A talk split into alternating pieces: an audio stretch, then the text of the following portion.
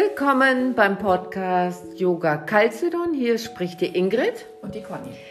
Ja, heute Podcast Cobra. Ich hatte ja die Anleitung Bujang Cobra, die Asana, ähm, einmal angeleitet und auch äh, Hintergrund und Wirkung und so weiter. Und heute besprechen wir diese Cobra nochmal, was jeder so, wie, äh, wie man sich so fühlt, wenn man die Cobra macht.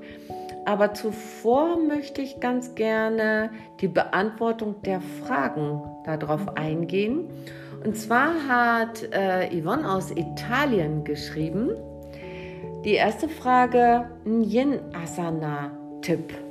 Kannst du ein Yin-Asana-Tipp? Weil äh, tatsächlich die Yin-Asanas sind ja begrenzter, also weniger als die Hatha-Asanas. Und ich kann wirklich nur einen Tipp mal geben, vielleicht kennst du den noch nicht, äh, Yvonne, und zwar die 90-90-Position. äh, also du musst dir vorstellen, du äh, liegst auf der Matte und du hast der Ober- und Unterschenkel müssen 90 Grad Winkel haben. Also hinsetzen, äh, winkle beide Beine so an, dass beim vorderen Bein die Außenseite und beim hinteren Bein die Innenseite am Boden liegt. Genau. Und dann den Oberkörper zum vorderen angewinkelten Bein ablegen. Gerne auch ein Polster drauf, ein Bolster und dann so ganz sanft. Das ist eine wunderbare Drehung äh, im äh, Lendenwirbelbereich und leichter Hüftöffner, also 90-90 Übung. Mhm. Haben wir, glaube ich, auch schon in einem äh, Video drin gehabt. Genau. Wenn ich ne? mich erinnere, ja. Und jedem, dem man das dann sagt, der ist dann am Rumpf. Erstmal muss man wissen, 90 Grad Winkel äh, hat man nicht sofort parat im Kopf, aber das kann man wunderbar auf der Matte ausprobieren und das ist eine softe Dehnung. Ja, und dann fällt mir so ein, dieses, man nennt es im Yin Seegras. Du musst dir vorstellen, ein, Gesäß, ein Kissen unter das Gesäß platzieren und den Oberkörper dann nach hinten, Beine gestreckt, also die Beine hoch und die Beine dann gestreckt und Arme nach oben legen, gestreckt neben den Kopf. Das ist ähnlich wie eine Kerze, nur unterstützend. Und die Schwerkraft arbeitet dann für einen. Unglaublich schön. Das venöse Blut läuft ab. Das ist eine schöne Frauen, Übung. Krampfader. Ah, das ist so eine. Und stell dir einfach mal vor, so wie es im Yin auch heißt, Seegras. So ganz sanft darf das so ein bisschen hin und her gehen, gar nicht so statisch. Auch eine ganz tolle Übung, finde ich. Ja. Und sicherlich kennst du auch die ähm, Asana Frosch. Frosch ist, also das Kind, da hat man die Knie nebeneinander und beim Frosch sind die Knie mattenbreit. Das Gesäß strebt, strebt zu den Füßen runter und die Hände vorne lang ausgestreckt, vielleicht lang ausgestreckt, sodass der Rücken sich so richtig auseinanderzieht. Und dann, meinetwegen nach einer Minute, auf die Fingerkuppen langsam hochkommen die Streckung auch ein bisschen wahrnehmen und einmal so nach rechts mit den Fingerkuppen wandern und dann wieder zur Mitte und nach links wandern, wieder ablegen und ruhen die mhm. Rest. Ja, Schultern auch sehr. Ne? Oh ja, ja, ja. Weil so Hände nach oben macht man ja im Nie. Nee, ne? Also nee. das dehnt schon ordentlich und. Und mhm. Hüftbeuger, ne? Da ist richtig Arbeit. Ja klar, dann die Sphinx, die haben wir auch mehrfach auch auf der Homepage. Sphinx ist wunderbar für den Lendenwirbelbereich, der ja so verknöchert irgendwann. Sphinx ideal. Auch da immer auf die. Und es gab ja auch schon den Podcast. Ja, ja, ja, haben wir ja auch. Na? Und das Happy Baby. Ja. Oh, auf dem Rücken liegend, die Fußsohlen zeigen zum Himmel und die Knie äh, also schön auseinander, ganz weit auseinander. Wenn am Anfang Happy Baby komplett noch schwer fällt, dann ruhig erstmal die einseitige Happy Baby äh, machen. Also ja, Handflächen so ruhen lassen. Das ist auch so, so schwer. Ach, und eine fällt mir noch an, die liegende Banane. Die liegende Banane, du liegst auf der Matte und äh, gibst zunächst einmal äh, gestreckt auf der Matte, auf dem Rücken, die Beine in die linke Mattenseite, gerne auch den rechten Fuß oben drüber noch und dann wanderst du mit den Händen oder so, so über dich gelegt, die Arme über dich gelegt und auch zur linken Seite. Dann hast du so eine richtig schöne Kurve, wie eine Banane. Und auch da kannst du dann die rechte Hand an die linke geben und dich nochmal ausziehen. Dann hast du so eine richtig schöne Flankenöffnung auf der rechten Seite. Entspannend Ah. Ja, es tut so ein bisschen weh, in Anführungszeichen, aber ja, so, so, so weh, weh wohl. Ja. Ja, und äh, beim Yin kann ich immer nur sagen, auch neutrale Positionen zwischendurch machen, nach richtig anstrengenden Positionen. Gerade auf den Rücken legen, Beine ausstrecken oder auch mal auf den Bauch nach einer Swings neutralisieren. Und die andere Frage war noch, ähm, Shavasana hat sie auch gefragt, auch nach einer kurzen Sequenz. Ich würde immer sagen, kurz liegen bleiben, Körperscan machen. Was machen die Füße? Was machen die Waden? Die Knie, Oberschenkel? Einmal so durch den Körper wandern. So eine Mini-Meditation braucht gar nicht lange sein und ähm, Mundwinkel nach oben ziehen. Yoga ist was Wunderbares. Und vielleicht auch eine Affirmation mit in den Tag nehmen, was man sich so vornimmt zum Schluss. Heute möchte ich eigentlich nur Ruhe und Gelassenheit. Heute möchte ich mich nicht stressen lassen. Einfach so den Tag beginnen oder ausklingen lassen mit so einer Affirmation, ja, oder? Wie machst du es generell auch bei kurzen Sequenzen? Also ich bleibe auch entweder liegen oder wenn ich im Sitz war, bleibe ich auch schon mal im bequemen Sitz. Mhm. Aber ich ruhe immer noch ein paar Minuten ja. auf jeden Fall hinten ja. raus. Und lasse auch schon mal so ein bisschen den Tag so ja. vor mir herlaufen, was mhm. so kommt und sortiere mhm. und dann in Ruhe starten. Ja. Das ist eben wirklich ähm, genau. wichtig, finde ich. Energien speichern, die man angereichert hat, harmonisiert die linke, rechte Hälfte des Hirns.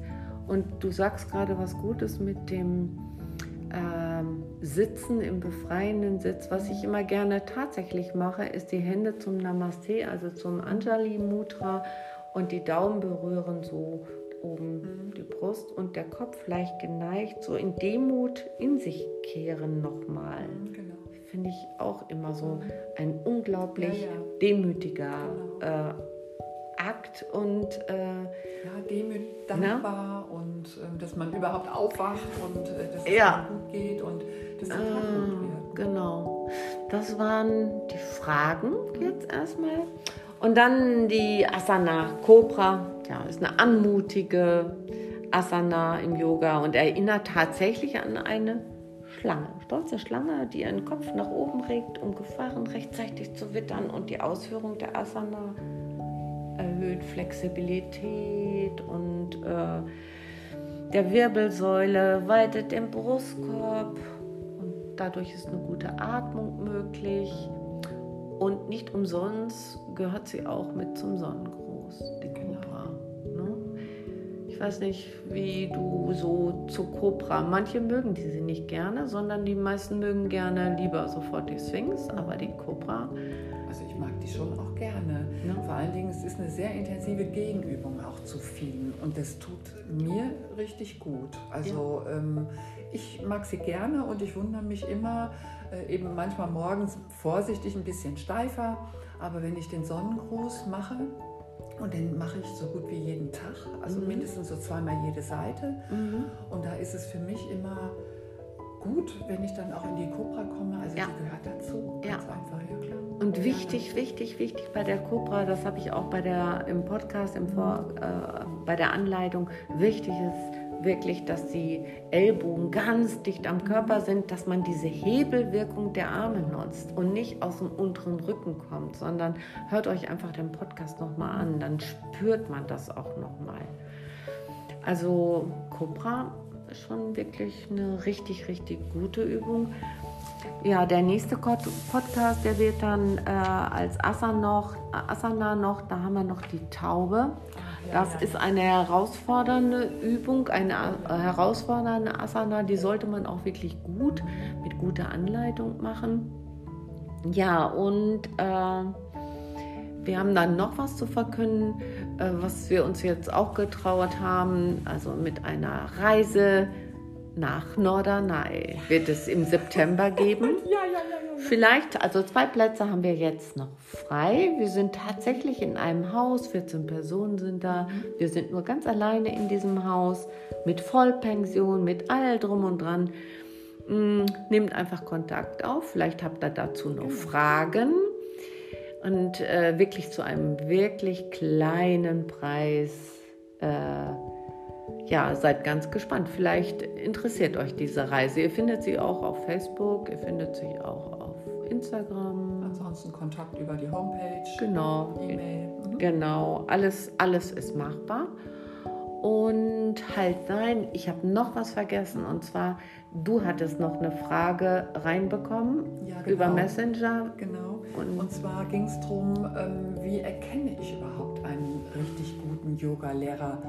Lehrerin. Mhm. Und äh, da habe ich auch überlegt, eine tolle Frage, die stellen ganz wenige, aber viele, man hat die Frage zwar so im Hinterkopf, aber so richtig beantwortet, glaube mhm. ich, ähm, wird es nicht. Mhm. Ist ja auch eine heikle Geschichte, ja. ne? aber mir würde tatsächlich einfallen, eine gute Yoga-Lehrerin, Lehrer hat seine Schäfchen, hätte ich fast gesagt, seine ähm, Yogis immer im Blick. Mhm. Es kann ja durchaus sein, dass einer meinetwegen an einem Tag Knie hat, der andere hat Hüfte. Das heißt, bei den Übungen, die Asana, die man dann in diesem Kurs auch äh, mit der Gruppe durchführen möchte, sollte man für die beiden dann immer Alternativen auch haben und die im Blick haben. Wenn jemand nämlich Knie hat und macht da Übungen, äh, die wirklich schlecht für das Knie sein könnten, bekommt man ein großes Problem. Ja, und äh, das ähm, Problem ist auch dann tiefergreifend, weil solche Menschen, die dann mit mehr Schmerzen rausgehen, sind mit Yoga bedient. Und mhm. das ist schade, das mhm. ist am Ziel vorbei. Ne? Ja. Also deshalb, ich habe auch an etlichen äh, Yogakursen schon teilgenommen, mhm. weil ich das schon so, so lange mhm. mache auch. Mhm und habe da genau solche Erfahrungen eben auch gemacht. Mhm. Und ähm, dass eben wechselnde Lehrer sind, finde ich persönlich jetzt auch nicht unbedingt so gut. Also mir hat es damals nicht so ja. gut gefallen, weil man ist immer gerne bei jemandem, den man kennt, wo man auch weiß, der kennt mich und ähm, also es gibt da schon Anzeichen, ja. die man beachten kann. Ja, und manche fühlen sich durch einen Yogakurs getrieben. Das sollte es eigentlich oh. nicht sein, ne? Kein Wettbewerb. Ähm, und dann einfach mal nachforschen, der Kurs, für wen ist dieser Kurs? Ist das ein richtiger Power-Yoga-Kurs, wo man vielleicht gar nicht mitkommt als Neuling, wo man sagt, man verliert sofort äh, überhaupt Lust und dass man schon Angst hat, beim nächsten Mal äh, dorthin zu gehen? Ähm, einfach vorher erkundigen mal, was für eine Altersgruppe ist denn in diesem Kurs? Oder einfach auch mal einen Workshop mitmachen über zwei, drei Stunden bei dem oder die Yoga-Lehrerin ähm, und einfach mal einen Workshop testen. Und äh, also es ist wirklich sehr, oftmals sehr schwierig. Den Aspekt würde ich auch gerne nochmal aufgreifen, wo du sagst, immer wechselt. Das passiert natürlich bei ganz, ganz großen Studios. Dann geht man meinetwegen hin, abends immer um acht oder äh, nachmittags um zwei oder wo auch immer. Und dann kann es natürlich sein, dass man nicht den gewohnten Yogalehrer hat, sondern da ist wer anderes und der hat was ganz anderes im Kopf. Äh, vielleicht an dem Tag, da läuft Power oder was auch immer. Und ja, also ich glaube testen, ne? Ja, und eben, dass ihr die Sachen im Hinterkopf behaltet und wirklich nachfragt, wenn ihr ja. vorhabt, einen Kurs irgendwo ja. Zu buchen. Ähm, ja. Es ist ja in ganz Deutschland, weltweit hier zu hören und jeder äh, geht ja dann auch irgendwo anders hin. Aber wichtig ist wirklich nachhaken, fragen, nerven und mhm. wirklich sicherstellen, dass eure Bedürfnisse dort mhm. auch befriedigt mhm. werden. Also ähm, wenn ihr meinetwegen älter seid, jünger seid, ähm, wollt ihr powern, wollt ihr ruhiges, also nachfragen. Mhm, genau. Vielleicht auch ein Telefonat mit dem Yoga-Lehrer, dass ihr schon mal die Stimme hört auch. Und äh, ja, ganz genau. Äh, ja, oder einfach mal auch auf die Homepage gehen, äh, auf Yoga Calcedon Homepage. Da sind immer so kurze Clips auch. Da kann man auch noch mal sehen, wie zum Beispiel ich unterrichte äh, und wo man sagt, ach, das, das ist das Tempo, was ich mir wünsche. Äh, das ist vielleicht die Stimme, die ich mir wünsche. Aber ich kann da wirklich nur raten und sehr, sehr achtsam sein, äh, weil ähm, auch langsames Yoga kann Schaden anrichten und einfach mal ja, offen rangehen und fragen, fragen, fragen. Genau, nicht einschüchtern lassen. Also genau. weil Yoga ist eine gute Sache. Ich finde mit die beste, die es gibt, auch für Therapie und so weiter. Aber es muss halt eben auch ordentlich unterrichtet werden. Mhm. Ja, sehe ich auch. Ja, und ja, äh, haben wir eigentlich beim nächsten Mal ein Rezept wieder. Diesmal machen wir kein Rezept, ne? Mhm. Äh, beim nächsten Mal vielleicht. Ja. Wir lassen uns wieder was einfallen, sollen ja nicht zur Gewohnheit sein. Es geht ja nach wie vor um Yoga, aber selbstverständlich ist Ernährung die fünfte Säule. Äh, werden wir auch nicht äh, vergessen. Ja, und vielleicht gibt es noch viele, viele Fragen, ja. die wir, womit wir den Podcast füllen können. Genau. Und äh, ja, bei Interesse einfach melden, mit uns kommunizieren, eine Mail machen, Kommentare, was auch immer, Alles wo auch immer. Ja, das war's wieder, ne? Ja, genau. Ganz viel Spaß heute noch, am heutigen Tag. Äh, wünscht euch der Ingrid und die Conny. Bis bald.